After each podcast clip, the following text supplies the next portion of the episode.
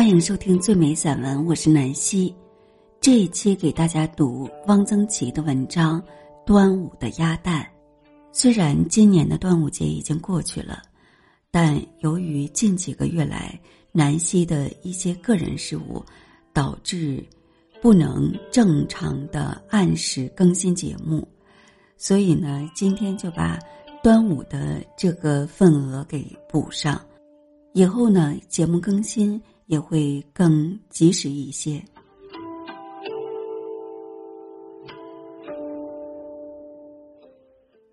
我的家乡是水乡，出鸭，高邮大麻鸭是著名的鸭种，鸭多，鸭蛋也多。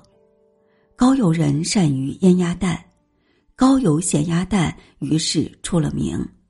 我在苏南、浙江，每逢有人问起我的籍贯。回答之后，对方就会肃然起敬。哦，你们那里出咸鸭蛋？上海的卖腌腊的店铺里也卖咸鸭蛋，必用纸条特别标明“高邮鸭蛋”。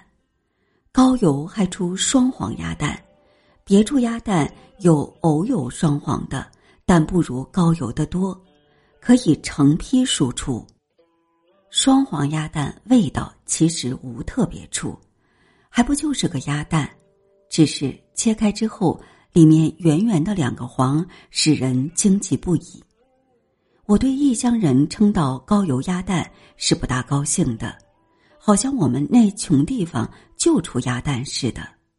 不过高邮的咸鸭蛋确实是好，我走的地方不少，所食鸭蛋多矣，但和我家乡的。完全不能相比。曾经沧海难为水，他乡咸鸭蛋我实在瞧不上。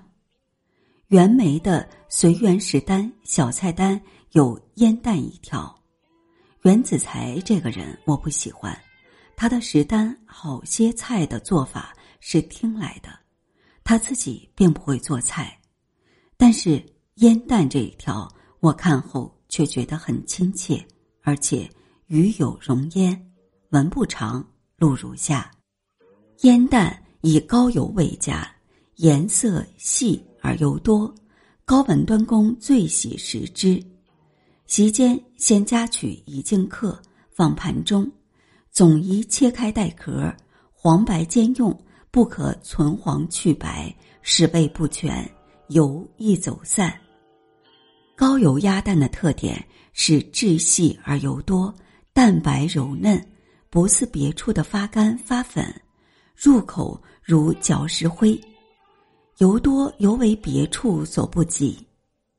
鸭蛋的吃法，如袁子才所说，带壳切开是一种，那是席间待客的办法。平常使用一般都是敲破空头，用筷子挖着吃，筷子头一扎下去，汁红油就冒出来了。高油鸭蛋的黄是通红的。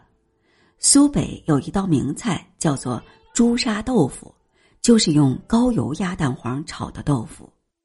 我在北京吃的咸鸭蛋，蛋黄是浅黄色的，这叫什么咸鸭蛋呢？端午节我们那里的孩子兴挂鸭蛋烙子，头一天就由姑姑或姐姐用彩色丝线打好了烙子，端午一早。鸭蛋煮熟了，由孩子自己去挑一个。鸭蛋有什么可挑的呢？有，一要挑蛋壳轻的，鸭蛋壳有白的和蛋清的两种。二要挑形状好看的，别说鸭蛋都是一样的，细看却不同，有的样子蠢，有的秀气。挑好了装在烙子里，挂在大金的纽扣上。这有什么好看呢？然而它是孩子心爱的事物。鸭蛋烙子挂了多半天，什么时候孩子一高兴，就把烙子里的鸭蛋掏出来吃了。端午的鸭蛋鲜腌不久，只有一点淡淡的咸味，白嘴吃也可以。孩子吃鸭蛋是很小心的，除了敲去空头，不把蛋壳碰破，蛋黄蛋白吃光了。用清水把鸭蛋里面洗净，晚上捉了萤火虫来，装在蛋壳里，空头的地方糊一层薄膜，萤火虫在鸭蛋壳里一闪一闪的亮，好看极了。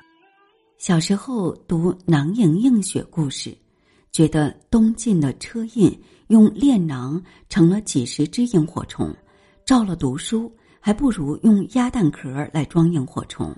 不过，用萤火虫照亮来读书，而且一夜读到天亮，这能行吗？车胤读的是手写的卷子，字大，若是读现在的新五号字，大概是不行的。